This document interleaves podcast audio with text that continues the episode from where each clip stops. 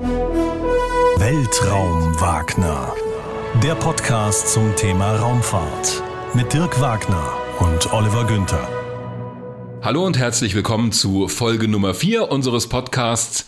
Diesmal mit einem Thema, bei dem wir weit, weit, weit, weit, weit, weit in die Vergangenheit schauen. Es lautet, warum die Dinosaurier besser Raketen gehabt hätten. Auch über diesen Titel haben wir so ein bisschen diskutiert. Ich hätte es gerne ein bisschen schlanker gehabt. Nach wir haben Motto, eigentlich über jeden Titel bislang, fast jeden Titel diskutiert. Ja, das gehört natürlich zum kreativen Schaffensprozess. Ich hätte es lieber gehabt, warum die Dinosaurier Raketen gebraucht hätten. Aber da hast du gesagt, nee, warum eigentlich? Gebraucht. Würdest du an nach Gebrauchtwagen, nach so irgendwie so gebraucht, ja. Hat für dich so einen negativen Touch. Ja, so ein bisschen so alltäglich. Mhm. So ein bisschen. Warum sie sie besser gehabt hätten, sollten, dürften. Gewollt haben müssten. Aber da ist ja schon die Frage, impliziert ja, ja schon, die Dinosaurier hätten besser mal Raketen gehabt. Ja. Warum? Weil sie dann nicht ausgestorben wären, wahrscheinlich nicht ausgestorben wären. Wir reden heute darüber, wie Asteroiden, also Gesteinsbrocken aus dem Weltraum eine Bedrohung sein können für die Erde, für das Leben hier. Und zwar nicht nur für die Dinosaurier, sondern auch für uns. Und den Titel haben wir gewählt, weil es ja inzwischen eine weit verbreitete und anerkannte Theorie ist, dass vor etwa 65 Millionen Jahren ein Asteroid hier auf der Erde eingeschlagen ist. Ein Brocken von etwa 10, vielleicht 15 Kilometern Größe, der mit dazu beigetragen hat, dass es ein großes Artensterben gab, der globale Verwüstung angerichtet hat. Und das haben die Dinosaurier nicht überlebt. Habe ich das? Ich habe es jetzt nicht nachgeguckt vor unserer heutigen Folge, aber war das dieser Meteorit, der in Mexiko, glaube ich, in der Gegend da eingeschlagen ist? Richtig, ja. Yucatan? Yucatan ist genau die Stelle, die man übrigens heute, das liegt ja unter Wasser, man kann es aber mit Hilfe von Radar- und Sonaraufnahmen nachvollziehen, dass sogar die Ränder dieses Kraters, die Struktur noch heute sichtbar ist. So gewaltig war dieser Einschlag. Jetzt denkt man, 10 Kilometer ist eigentlich unwesentlich, relativ klein, auch in astronomischen Dimensionen, aber durch die Geschwindigkeit und die Masse, die dieser Asteroid hat, wird unglaublich viel Energie frei, mehr als das gesamte Atomwaffenarsenal der Menschheit und das innerhalb von wenigen Sekundenbruchteilen. Das sorgt für globale Verwüstung. Ich kenne es vor allen Dingen aus Science-Fiction-Filmen. Ja. Also Armageddon oder Deep Impact und gab noch ein paar andere. Mhm. Aber da hast du ja so diese Geschichte, so ein Meteorit schlägt ein und dann verändert sich das Klima. Es wird überhaupt nicht mehr, die Sonne hört auf zu scheinen und so Sachen. Ja, so voll die Weltuntergangsszenarien. Ist es so? Wenn wirklich so ein Meteorit von dieser Größe, ja, sagen wir jetzt mal 10 Kilometer einschlägt? Das ist definitiv so. Den Beweis haben wir ja gesehen in der Erdgeschichte und sowas ist immer wieder vorgekommen. Da hast du übrigens gerade schon den Begriff Meteorit verwendet. Vielleicht sollten wir kurz darauf eingehen, weil das immer wieder auch durcheinander geworfen wird. Asteroid, Meteorit, Meteoroid. Was ist eigentlich der Unterschied? Meteorit ja, gibt's auch. Jetzt, ja, ich habe es jetzt ein bisschen übertrieben okay. betont. Also ein Asteroid ist ein Körper, ein kleiner Himmelskörper, der kleiner ist als ein Planet, aber größer als irgendwelche Staubkörnchen. Das sind Überreste aus der Entstehungszeit des Sonnensystems. Etwa viereinhalb Milliarden Jahre sind diese Brocken alt. Wir können uns das so vorstellen wie der Schutt, der Bauschutt, aus dem mal die Sonne und alle Planeten entstanden sind. Diese Asteroiden bewegen sich vor allem im Asteroidengürtel zwischen Mars und Jupiter von der eigenen Umlaufbahn. Aber es gibt auch andere sogenannte Near Earth Asteroids, NEOs, also erdnahe Asteroiden genannt um die 20.000 Stück, die man bislang entdeckt hat. Und die kommen der Erde eben auch in astronomischen Maßstäben relativ nahe. Das sind Asteroiden. Ein Meteorit ist das, also mit T am Ende geschrieben, das am Ende auf dem Boden ankommt. Diese Steine, die man manchmal findet, diese Brocken, die es geschafft haben, durch die Atmosphäre bis zum Boden zu fallen. Und ein Meteoroid, also mit D am Ende, so nennt man den Brocken, wenn er noch im All fliegt, wenn er dann in der Atmosphäre verglüht. Die Lichterscheinung nennt man Meteor, Sternschnuppe. Und wenn unten was ankommt, ist es ein Meteorit. Jetzt fragst du zu Recht, zumindest interpretiere ich das aus deinem Blick heraus. Ich bin mal gespannt, was ich fragen wollte jetzt. Wann ist es denn ein Asteroid und wann ist es ein Meteorit? Und die schlanke Antwort lautet, keine Ahnung. Man hat es nicht genau auf die Größe festgelegt, aber wenn wir von so kleineren Brocken sprechen, ist es ein Meteorit und von größeren Brocken, so ab ein paar Meter Größe, kann man schon als Asteroid bezeichnen. Und es gibt noch Kometen. Ja, das wäre die eigentliche Frage, die ich dir hätte stellen wollen. Was ja. ist eigentlich jetzt mit dem Kometen? Weil den Begriff hatten wir jetzt noch gar nicht. Aber du, ich sehe, du beantwortest meine Frage, bevor ich sie gestellt habe. Das macht mir Angst. Ja, Meteorit und Asteroid haben wir geklärt. Kometen sind artverwandte Körper, also diese Unterscheidung ist so ein bisschen künstlich. Man hat sie deshalb gemacht, weil Kometen von weiter draußen im Sonnensystem kommen, also weit hinter der Bahn des Zwergplaneten Pluto gibt es eine, so hat man sich das in der Theorie erklärt, die sogenannte Ortsche Wolke, auch so eine Schutthalde aus der Entstehungszeit des Sonnensystems, aus der die Kometen kommen. Dort draußen ist die Sonne nur ein weiterer kleiner Stern am Himmel, da kommt von der Sonnenstrahlung so gut wie nichts mehr an. Das heißt, diese Brocken sind wie im Tiefkühlschrank wie im Eisschrank unseres Sonnensystems und haben sich seit der Entstehung vor viereinhalb Milliarden Jahren kaum verändert. Das heißt, sie enthalten auch mehr flüchtige Bestandteile, Eis zum Beispiel. Und deswegen kriegen auch Kometen, wenn sie in die Nähe der Sonne kommen, also wenn sie mal abgelenkt werden von ihrer Bahn da draußen im Sonnensystem und nah an die Sonne rankommen, da kriegen sie erst diesen Schweif. Die Kometenkerne an sich, das sind eigentlich ziemlich dunkle Brocken, nur ein paar Kilometer groß. Die würden wir gar nicht sehen mit bloßem Auge oder mit normalen Teleskopen. Aber wenn sie in die Nähe der Sonne kommen, werden sie aufgeheizt, dann wird diese Oberfläche entsprechend warm, dann gast alles aus, was dort nicht nied- und nagelfest ist. Und so sehen wir diese schönen Schweifsterne, wie sie auch genannt werden. Es sind aber in Wirklichkeit keine Sterne, es sind eigentlich Brocken aus der Entstehungszeit des Sonnensystems. Und so trifft man diese Unterscheidung. Die Asteroiden, die sind, weil sie so nah an der Sonne sind, eher so relativ trockene Gesteinsbrocken. Man hat allerdings auch auf Asteroiden inzwischen Wasser, also Eis gefunden. Also die Unterscheidung ist auch nicht so ganz scharf, aber so kann man grob sagen, Kometen kommen von weiter draußen, Asteroiden befinden sich eher in der Nähe unserer Erde und in der Nähe der Sonne. Okay, so viel zur Begriffsklärung. Ja. Jetzt lass uns doch mal auf das Risiko gleich schauen.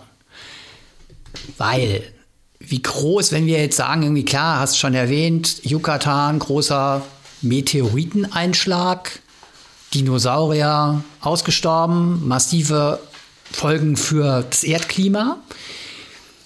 Wie groß ist denn jetzt das Risiko wirklich? Das Risiko, dass so ein Brocken wieder auf der Erde einschlägt, ist nicht gleich null.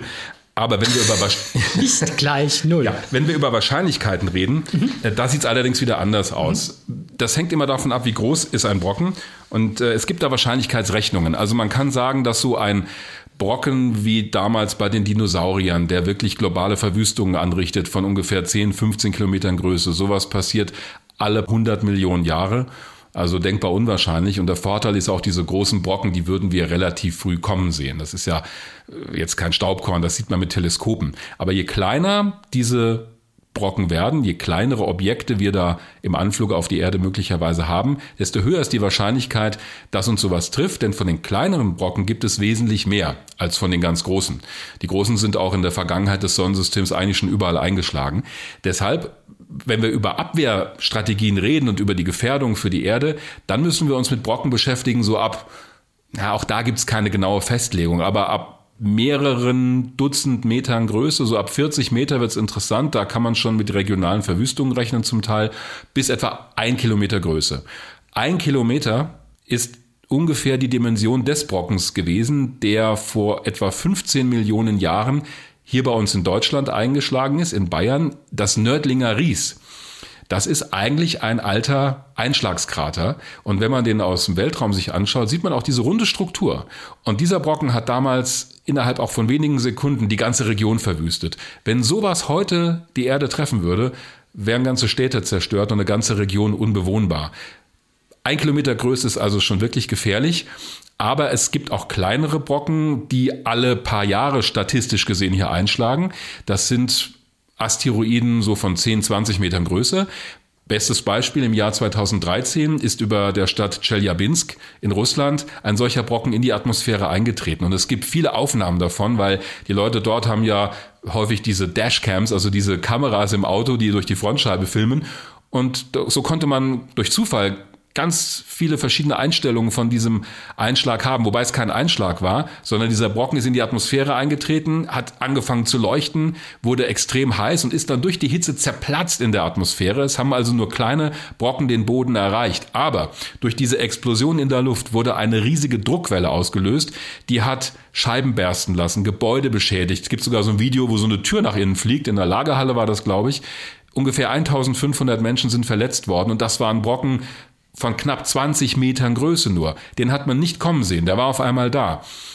solche Brocken im Blick zu haben, ist also schon wichtig, denn man hätte die Leute ja warnen können, wenn man es gewusst hätte. Man hätte sie evakuieren können vielleicht sogar, beziehungsweise die Stadt evakuieren können. Aber da reden wir über 20 Meter. Das ist eigentlich gar nichts in kosmischen Maßstäben. Auch das kann schon ein Problem werden. Du hast ja schon was ganz Entscheidendes angesprochen bei der ganzen Geschichte. So diese riesen, riesen Meteoriten, Yucatan, mhm. 10 Kilometer, würde man erkennen heute. Ja? Wahrscheinlich. Aber diesen, über Russland war es? Den hat man ja nicht vorher entdeckt. Ab welcher Größe oder kann man das benennen, ab welcher Größe die Dinger sozusagen durchs Radar durchgehen, wo man einfach damit rechnen muss, bam, landet auf der Erde, ohne vorher entdeckt zu werden?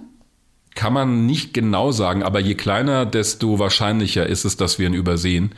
Denn unsere Teleskope, die Ausschau halten nach solchen Asteroiden, die haben natürlich nur eine gewisse Empfindlichkeit und diese Brocken sind ja relativ dunkel. Manche sind vergleichbar mit schwarzer Kohle. Also die sind grau, die haben jetzt, wenn nicht gerade viel Eis drauf ist, keine große Rückstrahlfähigkeit. Das heißt, wenn man die mit dem Scheinwerfer anleuchtet, siehst du die gar nicht. Und der Scheinwerfer ist in diesem Fall die Sonne. Das ist das eine Problem. Das andere Problem ist, dass es ganz fiese Gesellen gibt, die aus Richtung der Sonne auf uns zufliegen. Da hast du also die Sonne, das total helle Objekt, in deinem Teleskop und daneben willst du so einen kleinen Brocken erkennen, der auch noch von hinten angestrahlt wird. Das ist wahnsinnig schwierig.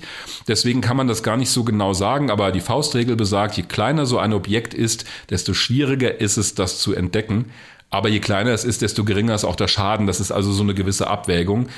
Im Prinzip sind so die Brocken zwischen 50 Metern Größe und einem Kilometer, das sind die, die uns gefährlich werden können. Denn die sind noch in dem Bereich, wo man sie übersehen kann, aber sie würden schon entsprechende Schäden anrichten. Es gibt auch noch ein bekanntes Beispiel aus dem Jahr 1908. Da ist über eine Region in Sibirien ein Brocken runtergekommen, das sogenannte Tunguska-Ereignis. Und da geht man davon aus, dass das ein Brocken war, der auch in der Luft explodiert ist. Eine riesige Druckwelle. Da war ein ganzer Wald wie Streichhölzer umgeknickt worden. Und wäre der ein bisschen früher oder später eingeschlagen, hätte das eine Stadt treffen können. 1908, also auch noch nicht so lange her. Und äh, da vermutet man auch, dass das ein Brocken war, ja, der vielleicht so 50 Meter Größe hatte. Es kommt auch immer drauf an, woraus bestehen die? Sind die wirklich massiv aus Stein oder ist es eher so ein locker zusammengeballtes Ding? Das hat natürlich weniger Energie beim Aufschlag, aber ab dieser Größe wird es schon schwierig. Aber das hört sich schon nach einer relativ realen Gefahr an. Jetzt, klar, du sagst irgendwie zwischen 20 und 50 Meter, das sind so im Grunde genommen die Brocken, um die man sich Gedanken machen muss, weil da das Risiko am größten ist, dass sie tatsächlich, ohne dass man sie vorher entdeckt, dass sie auf der Erde landen. Die richten dann halt nicht so einen mega Schaden an wie die ganz großen. Aber pff, ehrlich gesagt, du hast vorhin schon mal gesagt, das Risiko ist größer als null. Mhm. Ja. Aber das ist ja schon, also eine reale es ist eine reale Gefahr. Wir reden jetzt immer über Wahrscheinlichkeiten ja. und deswegen ist die Berichterstattung, die man manchmal so mitkriegt darüber, auch so ein bisschen schwierig. Da liest man ja manchmal, Achtung, nächste Woche Streifschuss, ein Asteroid kommt der Erde gefährlich nahe und dann liest man das und sieht, naja, der fliegt in 50.000 Kilometern Entfernung vorbei. Da passiert gar nichts. In astronomischen Maßstäben ist das wirklich sehr nah, aber solange das so weit entfernt ist, das Objekt, braucht uns das nicht zu kümmern. Wir wissen allerdings nicht, ob vielleicht da schon ein Brocken unterwegs ist, der in ein paar Jahren hier einschlagen wird, weil wir die noch gar nicht entdeckt haben. Stand jetzt, es gibt ja einen Katalog dieser sogenannten Near Earth Objects. Stand jetzt gibt es keinen einzigen, bei dem man mit hundertprozentiger Sicherheit sagen kann, dass er einschlägt. Also im Moment ist die Gefahr praktisch null. Es kann aber sein, dass wir nächste Woche einen entdecken, bei dem zumindest die Möglichkeit besteht, dass er der Erde so nahe kommt, dass er irgendwann hier einschlagen kann. Und da merkst du schon, es gibt zwei Dinge, die man machen muss. Zum einen sich zu überlegen, was machen wir denn, wenn so ein Brockenkurs auf die Erde nimmt und wie finden wir die überhaupt? Also Teleskope bauen und den Himmel abzusuchen. Lass uns erstmal bei dem Thema Beobachtung bleiben. Wie sucht man denn nach Asteroiden im All? Von der Erde aus. Von der Erde aus. Oder mit Satelliten im Weltraum. Es gibt zwei Möglichkeiten. Auf der Erde das entwickelt man auch gerade, es gibt auch schon die ersten Modelle, ist so ein schönes Modell, das sogenannte Fly-Eye-Teleskop, also Fliegenauge, entwickelt von der Europäischen Raumfahrtbehörde ESA. Das musst du dir vorstellen wie ein Teleskop, das den gesamten Himmel absuchen kann, beziehungsweise im Blick behält. Wieso Fliegenauge? Naja, weil das in alle Richtungen guckt, rundum. Das Ding ist nämlich, wir haben zwar sehr gute Teleskope, die auch kleinste Brocken aufspüren können, aber diese Teleskope haben ein sehr enges Blickfeld. ist vergleichbar wie mit einem Feldstecher oder einem Fernrohr, mit dem du irgendwo hinschaust. Du siehst zwar sehr viel, den Ausschnitt, den kannst du toll erkennen, aber was drumherum passiert, siehst du nicht. Und deswegen ist es, um den Himmel wirklich zu kartografieren, besser, man beobachtet den gesamten Himmel, von der Position, an der man sich befindet und hält Ausschau nach Objekten, die sich vor dem Sternenhintergrund, weil die Sterne sich ja nicht bewegen. Die ziehen zwar über den Himmel, aber das liegt an der Erdrotation, weil die Erde sich dreht, aber die Sterne an sich, deshalb werden sie auch Fixsterne genannt, die bewegen sich ja praktisch nicht. Wenn da aber so ein Asteroid durch dein Blickfeld läuft, dann ist der schneller. Das heißt, wenn du mehrere Aufnahmen machst, kurz hintereinander, siehst du die Sterne, die bewegen sich nicht und dann kommt da so ein Brocken, der auf einmal durchs Bild läuft. Und so kann man diese Asteroiden erkennen, so kann man auch ihre Flugbahn vermessen, indem man sie beobachtet von der Erde aus oder mit Teleskopen im Weltraum. Mhm. Das ist die einzige Möglichkeit. Gut, Radar gibt es auch, aber das benutzt man eher, um so einen Brocken zu untersuchen. Wenn er in der Nähe der Erde vorbeifliegt, dann werden Radioteleskope auf ihn gerichtet und man kann dadurch nochmal mehr über seine Oberfläche und seine Form erfahren. Also so die klassischen Teleskope haben ja nur so einen sehr geringen Ausschnitt und dieses Fly-Eye ist sozusagen die schärfste Waffe, die man hat. Würde ich so sehen. Wenn du dir das Auge von einem Insekt, von einer Fliege vorstellst, das ist, der besteht ja aus ganz vielen einzelnen Rezeptoren eigentlich, sind eigentlich ganz viele Augen nebeneinander und deshalb sieht diese Fliege auch quasi 360 Grad. Deshalb ist es so schwer, die auch zu erwischen mit einer Fliegenpatsche. Und das hat man sich ein bisschen abgeguckt von der Natur.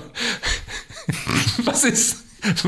Ja, bitte? Okay, von Meteoriten kommen wir jetzt zu Fliegenpatschen. Ja. Aber gut, ja. Na, das hat man sich von ja, der Natur wirklich ja. abgeguckt. Könnte schon fast ein Beispiel für Bionik sein. Ja, ja, ja. Finde ich also ganz schick.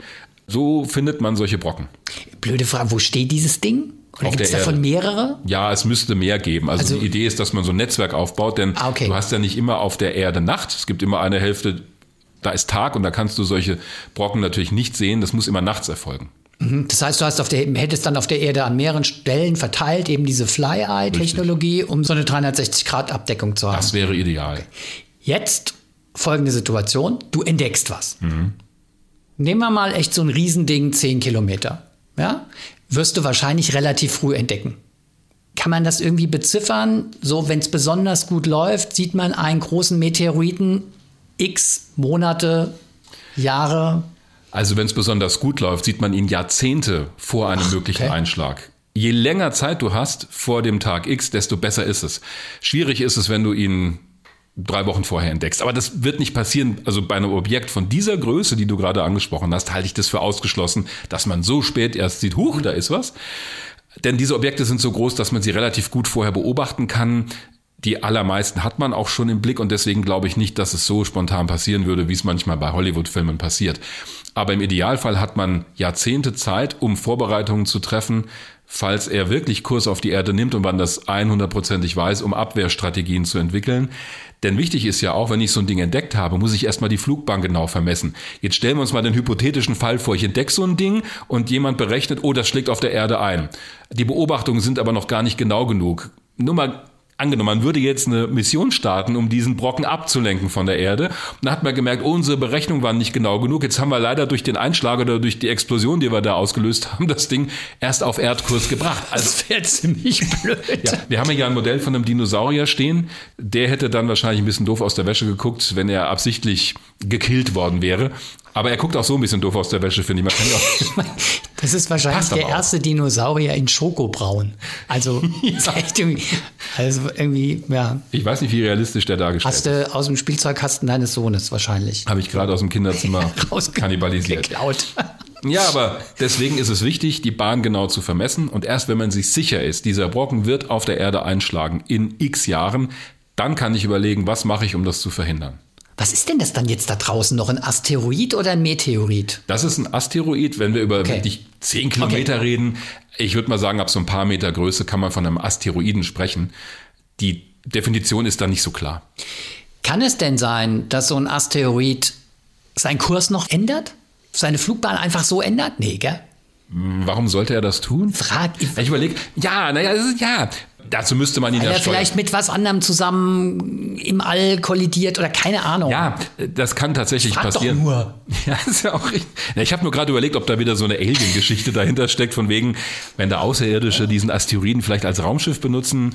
Was übrigens eine attraktive Methode wäre, um durchs All zu reisen, so einen Asteroiden zu nehmen, da sind alle Ressourcen da, Raketentriebwerk einzubauen, tolles Raumschiff, ist halt ein bisschen groß. Aber du hast ja gefragt, ob das passieren kann. Ja, das kann tatsächlich passieren, wenn so ein Asteroid von weit draußen kommt und na, eigentlich fast ein Komet ist und zum Beispiel viel Eis hat in fester Form, also gefrorenes Wasser. Und jetzt kommt er in die Nähe der Sonne. Dann gast dieses Wasser aus und das wirkt wie ein Raketenantrieb. Das kann ihn von der Bahn tatsächlich mhm. ablenken. Oder er fliegt an einem großen Planeten vorbei. Jupiter, der größte Planet unseres Sonnensystems, ist sowas wie ein Staubsauger im Sonnensystem. Da sind immer wieder Brocken eingeschlagen. Es gab mal den Einschlag eines großen Kometen Shoemaker Levy 9 hieß der. War ein ganz spektakuläres Ding in den 90er Jahren. Da hat man sogar mit dem Hubble-Teleskop gesehen, die Einschlagpunkte in der Jupiter-Atmosphäre. Das waren riesige schwarze Flecken, wo dieser Komet eingeschlagen ist. Also der Jupiter zieht mit seiner großen Anziehungskraft auch viele von diesen Brocken an, die fliegen in ihn rein, das stört den Jupiter gar nicht, damit sind sie weg. Und auch das sorgt für Veränderungen der Flugbahn. Der Jupiter, ja. Also ja, das ja? kann tatsächlich passieren. Also ich habe okay. nur kurz nachgedacht, kann das sein? Ja, natürlich, doch. Also ja, so gar keine blöde Frage. Nein, ja. Obwohl du am Anfang so geguckt hast, als wäre das die dürfste Frage, die man stellen kann. Wollte ich Aber, gar nicht. Ja, na, nee, es war keine Absicht. Kam wahrscheinlich bei mir nur so an. Eigentlich war die gar nicht so verkehrt. War gut. Finde ich. Ja. Dankeschön. Jetzt natürlich, bam. Oh Gott. Man hat einen Meteoriten, Asteroiden entdeckt. Mhm. Von einer entsprechenden Größe was macht man jetzt? Wenn der wirklich Kurs auf die Erde nimmt und man weiß, boah, in zwei Jahren. Du hast vorhin Kinofilme angesprochen. Ich stehe total auf so Science Fiction. Ich war in Deep Impact in Armageddon. Ja, warst, warst ja. du drin? Ja. Welchen drin. fandest du denn besser? Buh, ähm, ich glaube, also besser erinnern kann ich mich an Armageddon. Wegen Bruce Willis? Ja, nee, ähm, nicht wegen Bruce Willis. Das wollen wir jetzt gar nicht weiter vertiefen.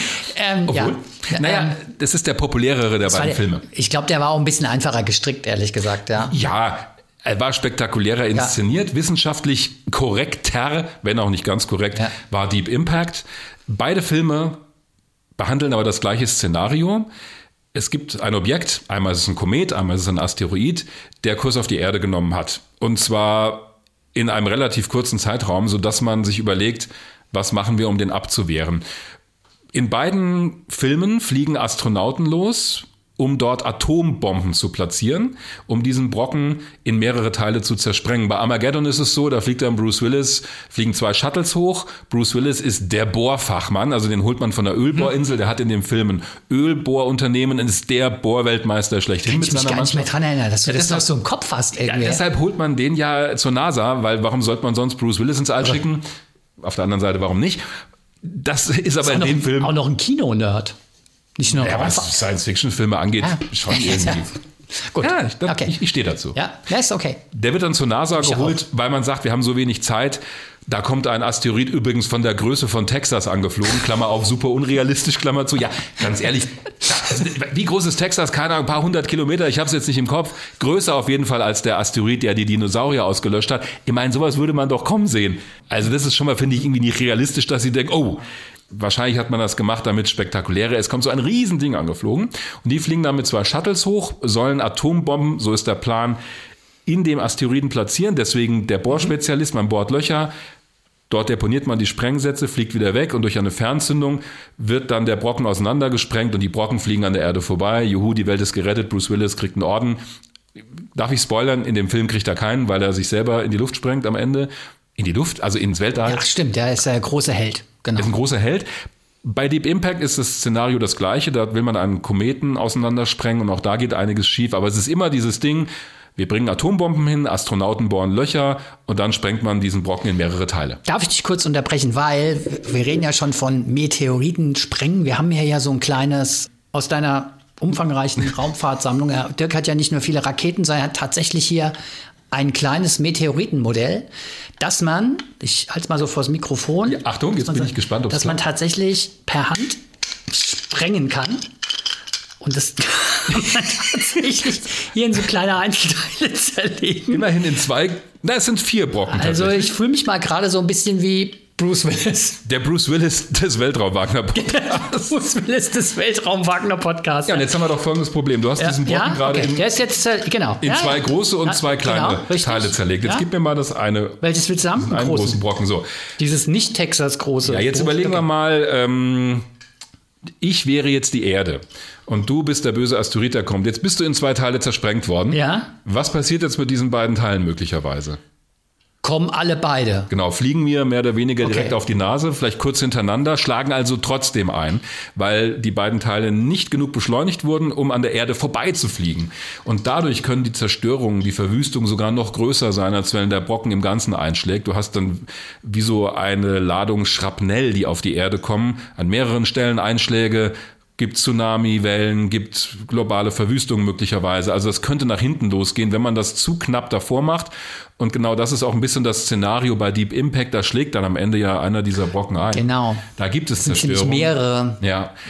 Ja. Immerhin. Deshalb Ja. ist der Film schon ein wenig realistischer, weil er dann auch eben zeigt, wie die so eine Mission scheitern kann. Der größere Brocken fliegt an der Erde vorbei, aber ein kleinerer schlägt ein und sorgt für genug Verwüstung. Heißt aber, wenn ich dich richtig verstehe, diese Idee, zum Beispiel mit Atombomben Asteroiden zu sprengen, ist nicht unrealistisch. Die ist aber die verkehrte Methode von, Okay. von allen. Da Okay. ist nämlich ein Denkfehler dabei. Der, man denkt ja so, Atombombe, super, wir sprengen das Ding einfach vom Himmel. Genau. Das wird aber so nicht funktionieren, äh, weil man auch viel zu wenig über den Aufbau dieser Brocken weiß. Vielleicht werden die in mehrere Teile äh, zerborsten, vielleicht äh, lenkt man ihn dahin, wo man nicht will. Deshalb ist eigentlich die Methode, wenn man dieses Objekt so spät entdeckt oder der Brocken so groß ist, dass man eine Atombombe braucht, weil klar, was die Energie angeht, die freigesetzt wird, ist die Atombombe das Mittel der Wahl, wenn man wenig Zeit hat oder der Brocken sehr groß ist. Dann lässt man die Atombombe aber in einem gewissen Abstand zum Asteroiden explodieren und eben nicht auf der Oberfläche oder in dem Asteroiden selbst. Und zwar deshalb, weil dann bei der Explosion der Atombombe dieser Asteroid von der Hitze der Explosion getroffen wird. Das heißt, ein großer Teil der Oberfläche wird verdampfen, es wird ein Krater gebildet und dieser Dampf oder die Gase, die dann austreten, die sind wie ein Rückstoßantrieb.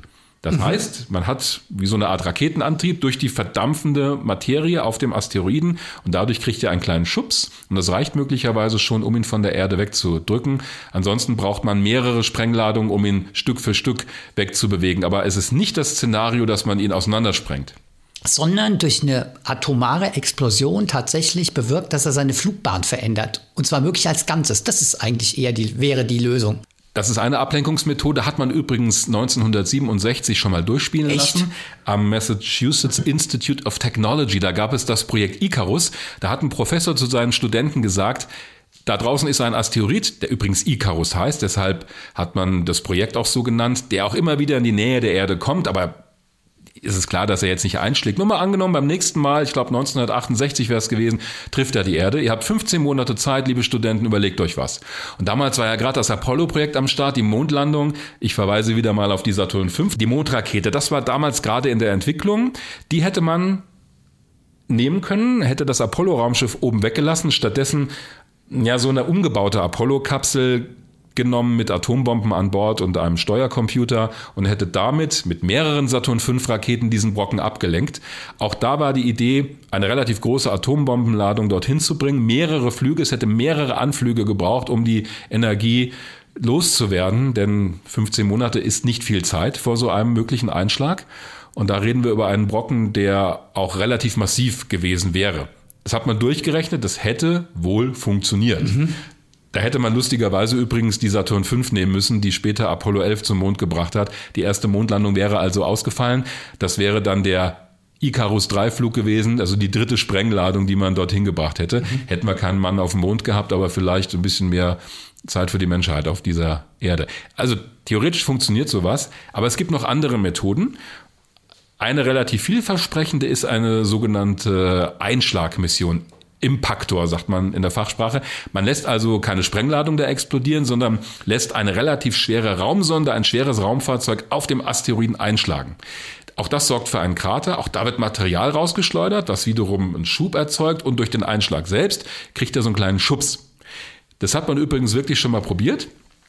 Es gab eine NASA-Mission, Deep Impact, hieß genauso wie der Kinofilm, die allerdings später gestartet Okay. wurde. Und da hat man eine Sonde auf einem erst nach dem Film? Erst nach dem Film, Okay. ja, ja. Da hat man eine Sonde auf einem Kometen einschlagen lassen, auf dem Kern eines Kometen, Temple One. Und da ist wirklich, sieht man auch auf den Bildern, sieht ziemlich spektakulär aus, ein richtig heller Lichtblitz entstanden und auch ein Krater. Allerdings wurde das so verglichen, das war ungefähr wie wenn man ein Passagierflugzeug mit hoher Geschwindigkeit nimmt und das schlägt eine Fliege auf der Cockpitscheibe ein. Das war ungefähr die Wirkung. Also man wollte wissen, trifft man das und was passiert, aber das war noch keine echte Ablenkungsmission. Es würde ja wahrscheinlich schon langen, wenn du einen Asteroid, wenn du ihn früh genug erkennst, wenn du früh genug versuchst, seine Flugbahn zu verändern, du müsstest ja wahrscheinlich sogar nur eine minimale Veränderung der Flugbahn bewirken. Ja. Auf der anderen Seite, die Wirkung ist Fliege auf der Scheibe eines Passagierflugzeugs klingt ja nach so einem Null-Effekt. Also, wie realistisch ist es eigentlich, dass man, auch wenn man nur eine minimale Veränderung der Flugbahn erreichen muss, dass man das tatsächlich bewirken kann? Dieses Beispiel ist vielleicht auch ein bisschen überspitzt, aber so hat das die NASA damals dargestellt, auch um den Leuten ein bisschen die Sorge zu nehmen, oh, da lenken wir das Ding ab, vielleicht kommt es dann erst recht ah, zur Verharmlosung? Nein. Fragezeichen? Nein, war es nicht. Das ist, da war die Wirkung wirklich zu klein. Aber in der Tat ist diese Methode, eine Sonde einschlagen zu lassen, sehr vielversprechend, wenn man einen Brocken hat, den man früh genug erkennt, also Jahre oder besser noch Jahrzehnte bevor er auf der Erde einschlägt und der von der Dimension her so ungefähr bis ein Kilometer groß ist. Da reicht das.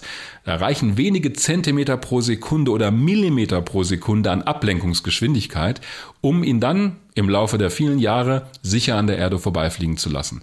Wenn das eine Woche vorher entdeckt wird, haben wir da keine Chance mehr okay. mit sowas. Mhm. Aber die ESA, die Europäische Raumfahrtagentur, will genau das probieren zusammen mit der NASA. Man hat gerade eben, gab es die Ministerratskonferenz der ESA, da werden immer alle möglichen Projekte für die kommenden Jahre beschlossen. Und eine Raumsonde nennt sich Hera. Das ist ein Projekt zusammen mit der NASA. Die hat man jetzt zumindest für den ersten Teil durchfinanziert. Und da hat man Folgendes vor.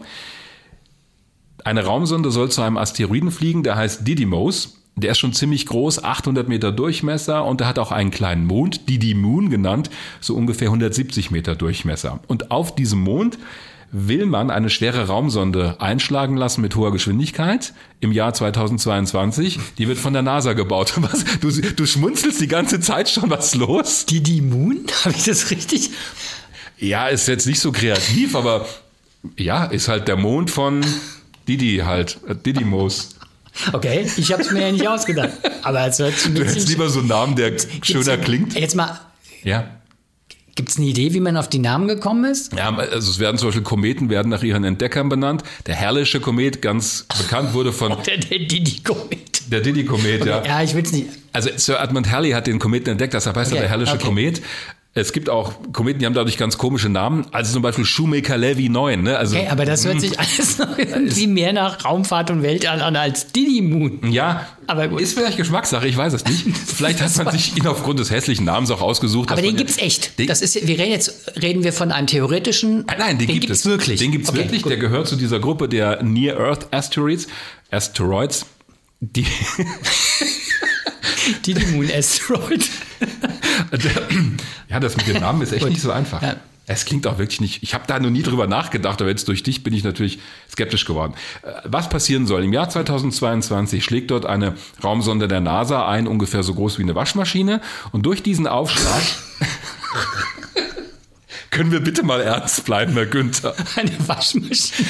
Ja, es ist der Größenvergleich. Okay, ich reiß mich zusammen. Ihr sieht auch nicht so, ja, da ist ja nicht okay. viel drin. Das soll ja vor allen Dingen viel Masse auf den Mond bringen. Das ist übrigens das Ding. Man will auf dem Mond dieses Asteroiden die Sonde einschlagen lassen. Und der würde dann Jetzt ich habe jetzt voll dieses Bild. Waschmaschine schlägt auf die, auf die, die Moon ein. es ist, mm, naja, also es ist aber, eine, es hat schon einen ernsten Hintergrund. Wird jetzt wieder ernst, ja. Ja. Wo war wir stehen geblieben? Genau, die Waschmaschine, die da einschlägt und durch diesen Einschlag wird der Mond dieses Asteroiden um etwa einen halben Millimeter pro Sekunde okay. verlangsamt oder beschleunigt, je nachdem. Ganz genau weiß man es nicht, weil auch da kennt man noch nicht die exakte Zusammensetzung und die Effekte, die durch den Einschlag entstehen. Aber warum lässt man die Sonde auf dem Mond des Asteroiden einschlagen und nicht auf dem Asteroiden oh, selbst? Das war mir klar, dass ich so eine blöde Frage, ich meine, so, so eine natürlich nicht blöde Frage, dass ich jetzt mit so einer Frage, warum, keine Ahnung, warum auf dem Mond, warum auf dem Mond, warum auf dem Mond? Ja. Weil der Mond ähm, ja wahrscheinlich dann die Flugbahn des eigentlichen Asteroiden verändern wird durch die Nee, eben nicht. Das ist oh. genau das, das ist ein Sicherheitsaspekt. Man okay. will ja diesen Brocken nicht so ablenken, dass er vielleicht irgendwann die Erde trifft. Also nimmt man den Mond. Der wird einfach seine Umlaufzeit verändern. Der braucht Ach, okay. ein bisschen länger oder okay, kürzer gut. und dann er bleibt aber in der Umlaufbahn. Ach so. Des, ja, das ah, ist ganz. Warte. Das ist echt schlau. Deswegen hat man sich diesen vom Namen her sehr unattraktiven Asteroiden ausgesucht, weil er einen kleinen Mond hat. Das haben nicht alle. Und an dem kann man das toll ausprobieren, ohne dass man irgendwas an dem Gesamtsystem ändert. Ja, kapiere. Also es geht darum, dass du im Grunde genommen den eigentlichen Asteroiden völlig in Ruhe lässt, Richtig. sondern nur die Umlaufbahn des Mondes um um den Asteroiden um den veränderst. Das kannst du auch viel besser ja, okay, vermessen. Ja, war sehr schlau, weil völlig, das ist halt risikolos. Es ist risikolos ja, okay, und der Vorteil ja, ist, du kannst an diesem Mond viel besser beobachten durch die Umlaufzeit, welchen Effekt der Einschlag hatte. Dann fliegt nämlich eine Mission der ESA und das ist diese Hera-Raumsonde. Die fliegt dann ein paar Jahre später hin und soll die Auswirkungen dieses Einschlags untersuchen mit Messinstrumenten, mit Kameras, damit man ganz genau weiß, welchen Effekt hat dieser Einschlag gehabt. Wie sieht's jetzt auf dem Asteroiden, auf dem Mond aus, damit man, wenn es wirklich mal ernst wird, genau weiß, was man tut. Denn bislang kennt man die Asteroiden von ihrer Zusammensetzung nur teilweise. Und es wäre ja fatal, wenn ich da so einen Brocken habe, der vielleicht nur ein äh, loses Konglomerat von Gesteinsbrocken mhm. ist, der verschluckt vielleicht diesen Impaktor, also die Sonde, die einschlägt und wir erreichen gar nichts. Ian Carnelli ist der bei der ESA zuständige Projektmanager für die Mission Hera und den habe ich mal gefragt, warum eigentlich diese Methode ausprobiert wird und man nicht gleich Atombomben nimmt oder es gibt noch eine andere Methode, ein schweres Raumschiff neben einem Asteroiden zu platzieren, um es langsam durch die gegenseitige Anziehung dazu zu bringen, dass der Asteroid die Flugbahn ändert. Und er sagt, naja, es gibt eigentlich genau diese drei Methoden, die immer wieder diskutiert werden unter Fachleuten. Auf Konferenzen, man trifft sich ja, um solche Sachen zu diskutieren. Und er sagt, genau diese drei Methoden, um die geht es. One is the nuclear deflection, one is the kinetic impactor, and the third one is called gravity tractor. Mhm. And there's a very nice way to see the three techniques, and they're extremely complementary one to the other.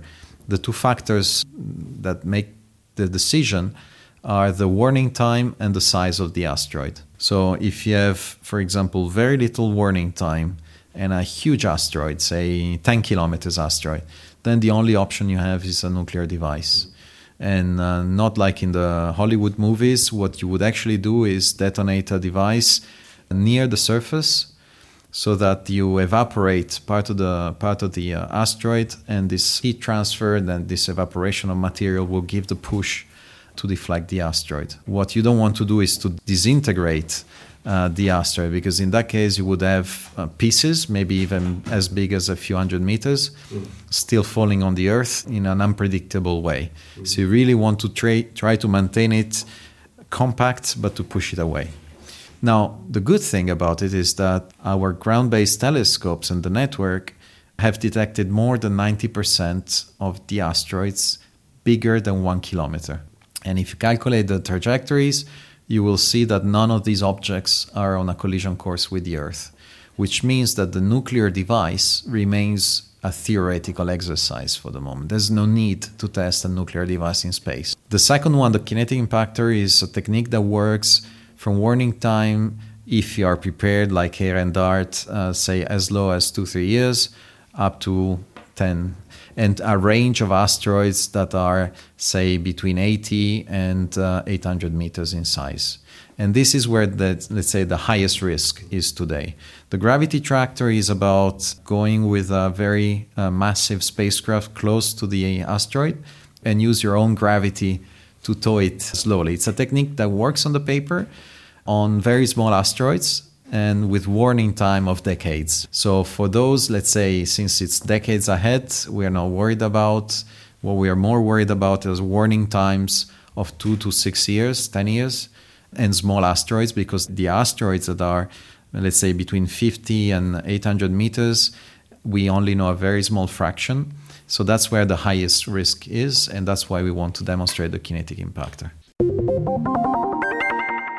Sagt Ian Canelli, der Leiter dieser Hera-Mission. Da hat er ja auch schon begründet, warum man diese Methode ausprobiert, denn das ist die, eine Raumsonde einschlagen zu lassen auf dem Asteroiden, das ist die, die wir wahrscheinlich brauchen werden, denn damit kann man ganz gut Objekte so zwischen 50 oder 80 Metern Durchmesser und 800 Meter Durchmesser, also knapp einen Kilometer Größe ablenken. Die größeren, für die man Atomsprengköpfe bräuchte, von denen haben wir wie er sagt, ungefähr 90 Prozent schon gefunden. Ja, wobei ich das schon krass finde. Ich finde es echt krass, ja, mhm. weil er hat ja gesagt, 90 Prozent der Körper, die größer als ein Kilometer sind, wenn ich es richtig verstanden habe. Ja? ja? Heißt aber, okay, einen von zehn musst du damit rechnen, dass du ihn nicht siehst. Das finde ich eigentlich immer noch ganz schön, hätte ich nicht gedacht. Und ich meine, Kilometer, das ist dann halt ist schon so ordentlich. wie da war, was hast du vorhin gesagt, da in Bayern, eine Nördlinger, Nördlinger Ries. Das war, und du hast ja kurz beschrieben, das hatte ja schon echt massive Auswirkungen, hat ja da auch die Landschaft verändert. Aber es ist schon klar geworden, du hast für verschiedene Szenarien hast du unterschiedliche Lösungsoptionen, ja. Wobei diese Geschichte mit dem ein besonders großes Raumschiff für einen relativ kleinen Körper, also das habe ich aber auch noch nicht gehört, ist auch spannend, ja. Aber es ist schon klar geworden, diese Methode, die du ja schon beschrieben hast, Sonde, Waschmaschinengröße auf so einem Mond von so einem Asteroiden, das ist eigentlich die, die so für die realistischste Bedrohung, die eigentlich sinnvollste Lösung wäre. Diese kinetische Richtig, und da wäre die Waschmaschine am besten so groß wie möglich. Also am besten ein ganzer Waschsalon, den man da einschlagen lässt. Denn je mehr Masse ich einschlagen lasse, desto größer ist der Effekt. Da würde man also die größtmögliche Trägerrakete, damals eben die Saturn V, und vielleicht mehrere davon nehmen, um einen möglichst großen Effekt zu erzielen. Mhm. Das ist ja nur eine Testmission. Man weiß aber noch nicht so genau, wie viel Masse brauche ich für einen für einen Asteroiden, der, was weiß ich, was 100 Meter groß ist. Ja, man hat Anhaltspunkte. Es gibt natürlich ganz verschiedene Asteroiden. Es gibt welche, die reich an Metallen sind, die sind mhm. entsprechend schwer und massiv. Dann gibt es eher lockere Brocken, gerade die Kometen. Äh, hinter mir steht ein Modell der ESA-Kometensonde Rosetta. Die hat es zum ersten Mal geschafft, einen Kometenkern auf dem Weg zur Sonne zu begleiten und auch wieder weg von der Sonne. Man hat also beobachtet, wie der Kern eines Kometen zum Leben erwacht und wieder so ein bisschen einschläft. Dieser Komet ist sehr berühmt geworden, denn er sah aus wie eine Badeente. Also zwei Objekte, die mal zusammengestoßen sind wahrscheinlich, ein binäres Objekt und da hat wie so ein Hals in der Mitte und dann zwei dicke Brocken. Und auf diesem Kometen ist auch zum ersten Mal eine Raumsonde gelandet, gebaut übrigens in Deutschland. Philae hieß diese Landesonde, hat nicht ganz funktioniert, aber man hat erste Bilder von der Oberfläche bekommen und auch Messungen. Und daher weiß man, dass dieser Komet zum Beispiel außen eine sehr harte Kruste hat, aber innen relativ fluffig sein muss. Also ganz anders als zum Beispiel so ein Eisenmeteorit oder ein Asteroid, der aus Metallen besteht. Man muss also erstmal wissen, über was für ein Objekt rede ich da, welche Form von Abwehrmethode ist die richtige und dann kann ich sagen, wie viel Energie brauche ich denn, um ihn vielleicht so und so abzulenken. Und dann habe ich immer noch eine Unsicherheit, denn wenn das da einschlägt, die genauen Prozesse kann ich nicht exakt vorhersehen, aber unterm Strich kann man sagen, je größer die Masse ist, je größer die Energie ist, die ich zu diesem Objekt bringe, desto höher ist auch die Ablenkung, desto besser ist der Effekt. Mhm. Ich sehe dich ein wenig skeptisch schauen. Ich bin nicht so beruhigt, ehrlich gesagt. Warum? Ja, aber ja, ja, es ist jetzt aber vielleicht. Es gibt, und das finde ich wiederum eine ziemlich, naja, skurrile Befürchtung. Es gibt auch bei diesen ganzen Projekten immer die Frage, wer würde es denn durchführen, wenn es mal so weit kommt? Also wäre das die UNO, wären das die Vereinten Nationen, die das koordinieren? Welche Nation wird beauftragt? Mhm. Wahrscheinlich ganz viele, denn das wäre ein Projekt, das die gesamte Menschheit und vor allen Dingen die Nationen, die Raumfahrttechnik beherrschen, in Angriff nehmen würde. Und da gibt es immer so diese Fußnote, wie verlässlich kann das sein? Denn mal ganz abstrus gedacht, man könnte so eine Technologie ja auch verwenden, um den Brocken absichtlich auf die Erde zu lenken, um ein ganzes Land zu zerstören, wo ich immer denke, Leute, ja, nee. Das ist aber sehr. Also ist es leichter, die Bombe direkt in das ja, Land zu transportieren, als so eine Rakete zu starten, einen Asteroiden abzulenken. aber solche Gedanken gibt es durchaus. Damit meine ich ja nur, dass man sich bei so einem Projekt schon auch sehr grundsätzliche Fragen stellen muss, was die ganze Organisation mit den Ablauf angeht. Denn da reden wir tatsächlich über eine Bedrohung für die Menschheit oder zumindest für einen großen Teil der Menschheit. Und dann muss man auch abwägen, wenn der Brocken vielleicht 40 Meter groß ist, aber er irgendwo vielleicht über dem Meer abstürzt, lassen wir ihn dann einfach reinschlagen und gucken, dass wir die Flutwellen irgendwie in den Griff kriegen, also mit Schutzmaßnahmen und Evakuierungen oder schicken wir eine Ablenkungsmission hin? Also wann starten wir überhaupt so eine Mission? Wann ist das verhältnismäßig? Alles Dinge, die man vorher diskutieren muss.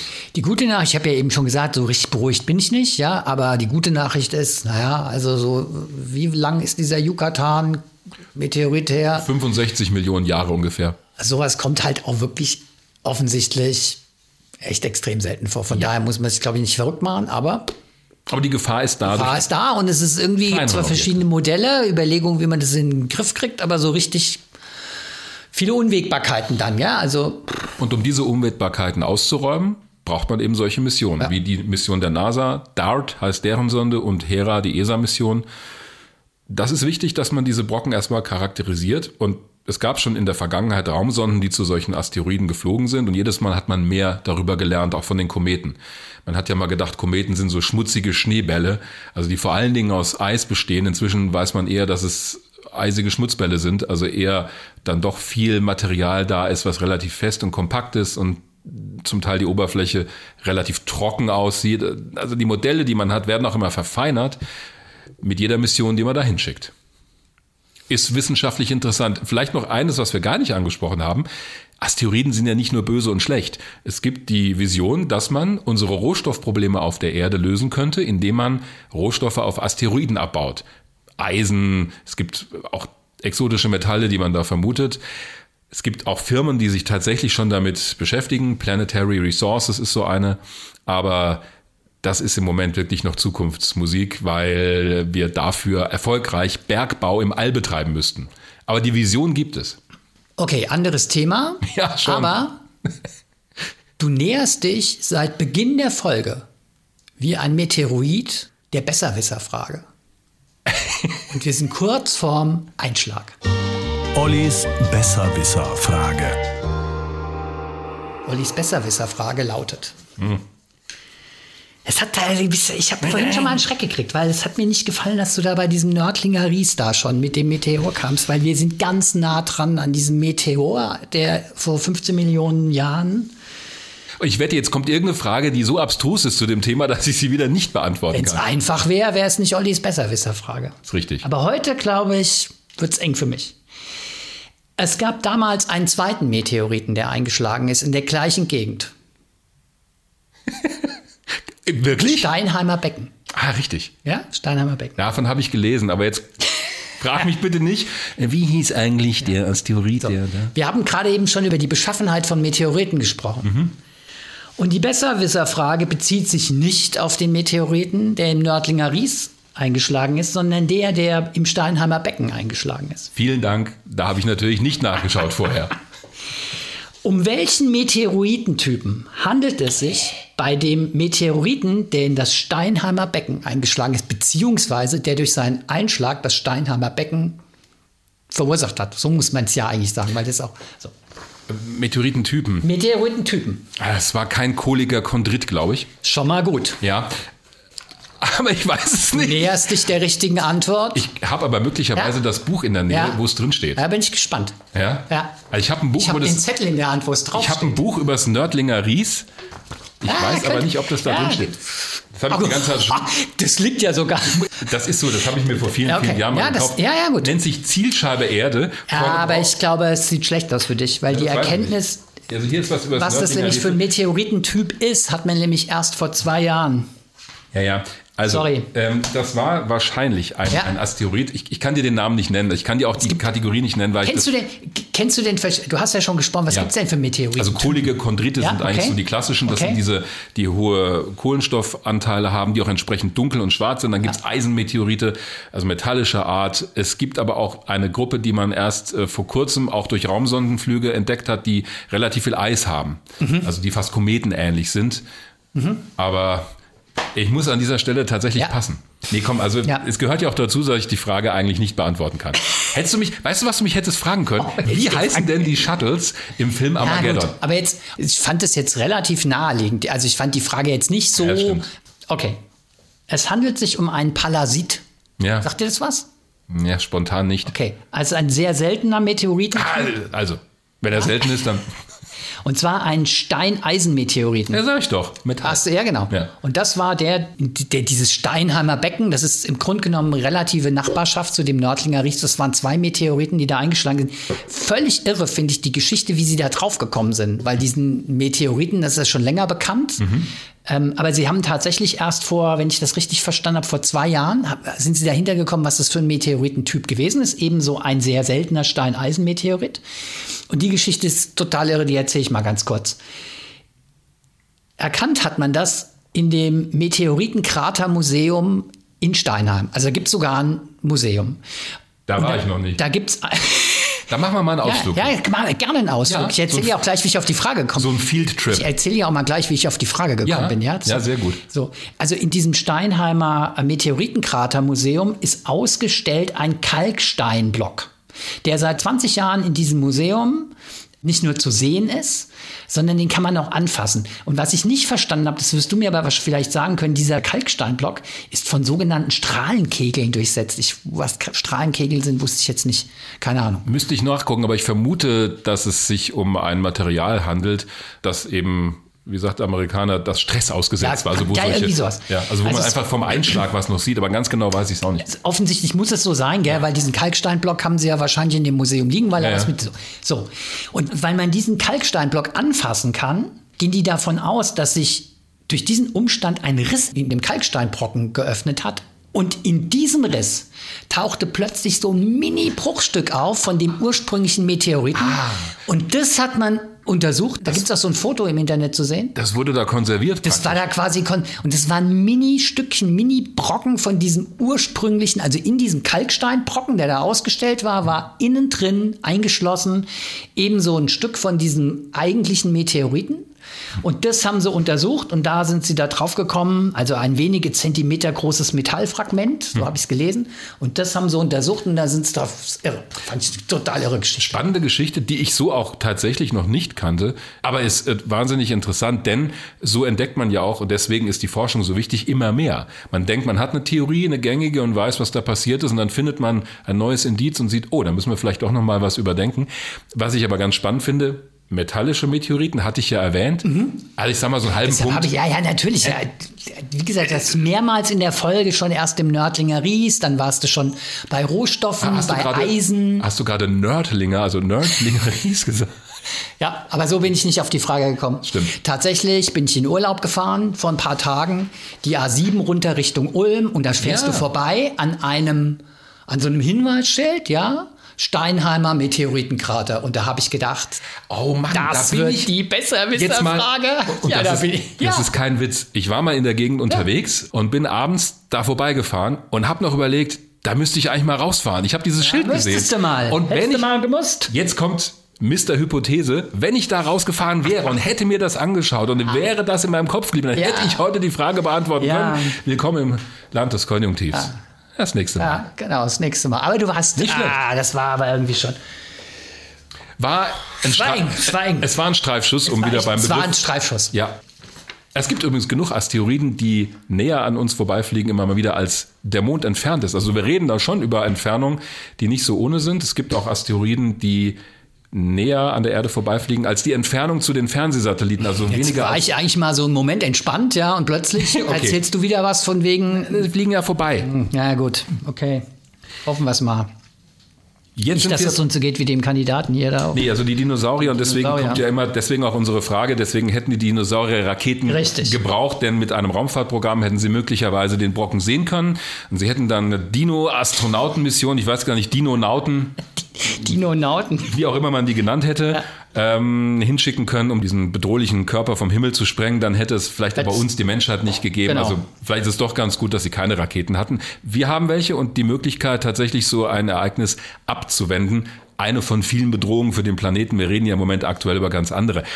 Womit wir bei der beliebten Rubrik Fragen und Antworten Richtig. wären. Es gibt von mir noch eine Sache nachzutragen zu unserer Antriebsfolge. Da ging es um elektrische Triebwerke und ich habe da erwähnt, du hast mich gefragt, wie werden eigentlich die Ionen, die elektrisch geladenen Teilchen in einem Triebwerk beschleunigt. Ich habe gesagt, ja, elektromagnetisches Feld. Es gibt in Wirklichkeit drei verschiedene Methoden. Elektromagnetisches Feld, elektrostatisches Feld und elektrothermische Antriebe. Das sei der Vollständigkeit halber noch erwähnt. Also man braucht immer Strom, man braucht irgendein Feld, mit dem man diese Teilchen beschleunigt. Man legt eine Spannung an. Du brauchst also immer irgendeine Energie in Form von elektrischer Energie, die durch Sonnenlicht zugeführt wird über Solarzellen oder mit einem Kernreaktor. Das beeindruckt dich jetzt so gar nicht. Ich finde, diese Ergänzung bekommt von mir den Nerdfaktor 9,5. Gerne, aber ich also fand's spannend. auf der Ja, es ist einfach, man lernt. 10er-Skala. Ja. Ja. ja, nein, ich bin ja, bin ja sehr. Auf einer Zehner-Skala. Kann Wir ja auch nicht die, verstehen. die Turiner Skala erwähnt, mit der man die Wahrscheinlihabe von Wie Meteoriten konnte ich denn das jetzt noch ein für mich? Gut, okay. Aber es ist sehr interessant. Also, Ja, ich habe die leichte Ironie habe ich gespürt. Gut, also was in Folge der letzten Ausgabe von Weltraum Wagner kam, war tatsächlich, ich hatte eigentlich mit dem ganzen Thema Antriebe gar nichts zu tun, aber irgendwie, vor allen Dingen auf Twitter, begann plötzlich so eine Diskussion. Was wir denn sozusagen an Spin-offs aus der Raumfahrt bekommen haben. Ich habe den Asteroiden erfolgreich wieder zusammengebaut. für die nächste Folge. Für die nächste Folge. Angefangen hat es irgendwie mit dem Thermomix. Da können wir schon mal sagen, das ist keine Erfindung aus der Raumfahrt, aber Komischerweise durch dieses Stichwort sind dann ganz viele Sachen aufgetaucht, von wegen was möglicherweise auch an Küchengeräten aus der Raumfahrt stammt. War ja auch teilweise einfach sehr, sehr witzig, die, diese, diese Dialoge, die da auf Twitter entstanden sind. Aber es gab tatsächlich auch so ein paar Sachen, wo wirklich die Frage aufkam, sind das Dinge in unserem Alltag, die aus der Raumfahrt kommen? Ich glaube, relativ schnell abräumen können wir die Teflonpfanne von der ich ja auch lange Jahre, bevor ich dich kennengelernt habe, gedacht habe, ja, die stammt aus der Raumfahrt. Aber da hast du mich ja schnell eines Besseren belehrt. Teflon, Pfanne und Raumfahrt haben gar nichts miteinander zu tun. Ja, das ist so. Täuschend das ist der Mythos schlechthin, wenn es darum geht, welche Spin-offs, also welche Produkte, welche Anwendungen sind denn aus der Raumfahrt in unseren Alltag gekommen.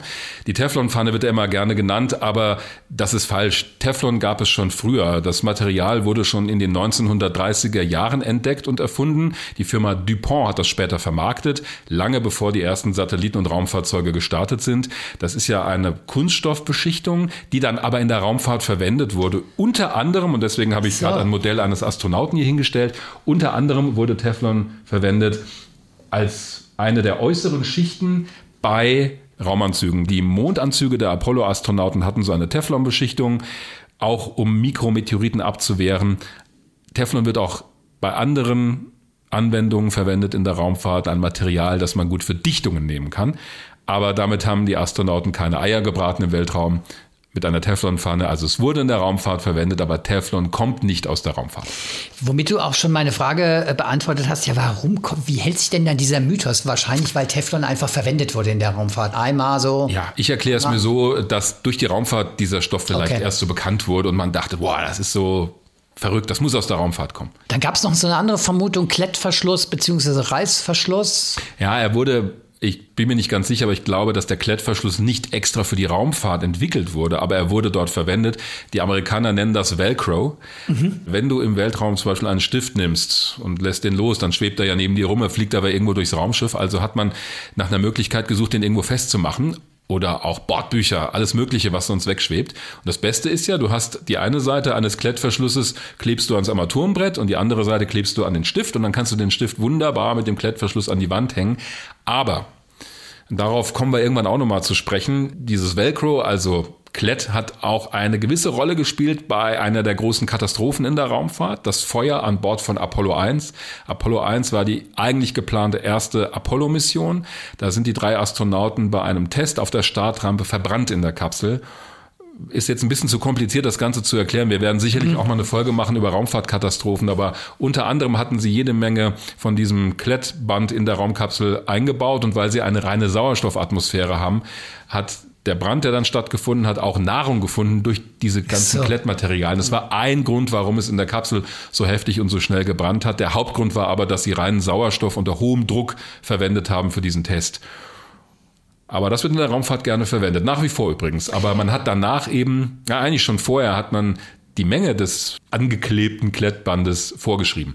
Auch schon vor diesem Brand. Wir haben ja schon beide gesagt, wir machen aufgrund auch dieser ganzen Ideen und von wegen, was haben wir denn für Spin-offs aus der Raumfahrt in unserem Alltag, haben wir schon gesagt, wir machen eine ausführliche Folge mal darüber, was wir überhaupt sozusagen in unserem Alltag aus der Raumfahrt an Nutzen bekommen haben, beziehungsweise wofür die Raumfahrt heute auch im Alltag oder überhaupt in der Gesellschaft wichtig ist, weil das wäre jetzt zu viel, um das hier abzuhaken. Aber trotzdem, nachdem wir ja schon gesagt haben, Teflonpfanne hat, wurde verwendet, aber kommt nicht aus der Raumfahrt, Klettverschluss wurde verwendet, kommt nicht aus der Raumfahrt. Haben wir denn bis jetzt schon überhaupt was, was wir aus der Raumfahrt oder ist das irgendwie Dieses, dieser leicht genervte Unterton? Nein, weil bis jetzt haben wir nur über Sachen gesprochen, die man der Raumfahrt so. Gibt es denn so ein paar, hast du ein paar Beispiele? Ja. Das beste Beispiel ist die Computertechnik. Man hat für die Raumfahrt, aber auch fürs Militär Mikrochips entwickelt, vor allem weil man Computer leicht und kompakt bauen musste, um sie in ein Raumschiff zu bauen. Das heißt, die Computertechnik und auch die ganze Rechenleistung, die man brauchte, hat einen großen Schub bekommen durch die Raumfahrt. Das ist eine der wesentlichen Spin-offs, wenn man so mhm. Die ganze Kommunikationstechnologie, also Fernsehen über Satellit, auch das sind Dinge, die wir im Alltag verwenden. Navigation. Satellitennavigation nutzt heute jeder, wurde ursprünglich mal fürs amerikanische Militär und für die Marine entwickelt. Das GPS, das Global Positioning System, kommt daher. Inzwischen gibt's ja Galileo, das europäische System, ein chinesisches, GLONASS, das russische. Das sind konkrete Anwendungen, die wir täglich haben. Wettervorhersage, Klimaforschung. Aber auch eine schöne kleine Geschichte. Deshalb steht auch dieser Astronaut hier auf dem Tisch. Der hat ja in der Hand vorne einen Akkuschrauber. der so ein wenig erinnert an das Modell, das man im Baumarkt kaufen kann. Ist natürlich ein bisschen genauer auf die Bedürfnisse im Weltraum angepasst. Also er hat große Hebel, die man bedienen kann, denn die Astronauten müssen so einen Akkuschrauber ja mit klobigen Handschuhen bedienen. Da hat es also keinen Sinn, kleine Druckknöpfe anzubringen. Aber dieser Akkuschrauber ist so ein Produkt aus der Raumfahrt, das in den Alltag rübergeschwappt ist. Ja, hat man zuerst für die Raumfahrt entwickelt, also wirklich dieses Modell und dass man auch äh, natürlich die Teile schnell auswechseln kann und so, ohne dass man äh, da kleine filigrane Dinge bedienen muss. Das ist eine Entwicklung aus der Raumfahrt, auch dass das mit Akku funktioniert, denn mit einem langen Kabel ist blöd, wenn du da an der Raumstation arbeitest, verhedderst du dich irgendwo, dann zieht der Kollege aus Spaß einen Stecker und das Ding läuft nicht mehr. Also, dass, dass man das mit einem Akku macht, hat auch schon Sinn. Jetzt ist halt die Frage, muss man. die Steckdose mal zur Musik hören. genau, muss man Handy aufladen. Ja, also das okay, ist eine Entwicklung, die ja, zumindest aus der Raumfahrt ja. inspiriert wurde. Okay. Ich denke mir, man hätte es vielleicht auch so erfunden, aber natürlich sind die Bedürfnisse in der Raumfahrt ganz besondere. Okay. Wenn ihr aber Fragen habt, gibt es mehrere genau. Möglichkeiten, uns zu erreichen. Die beste ist einfach über unsere Internetseite hrinforadio.de oder über unsere Twitter-Kanäle. Meiner heißt Weltraum Wagner. Kryptisch. Und der von dir heißt, Olive, sucht nach Oliver Günther. Olive Günther. Ja, das genau. ist einfach alles ohne das Ü, weil das Ü, das nimmt er nicht. Gerne ja. Fragen zu unseren Folgen oder zu allem, was ihr schon mal über die Raumfahrt oder die Weltraumforschung wissen möchtet. Bis zum nächsten Mal. Bis zum nächsten Mal. An dieser Stelle. Weltraum Wagner. Der Podcast des Hessischen Rundfunks zum Thema Raumfahrt. Mit Dirk Wagner und Oliver Günther. Immer am letzten Dienstag im Monat.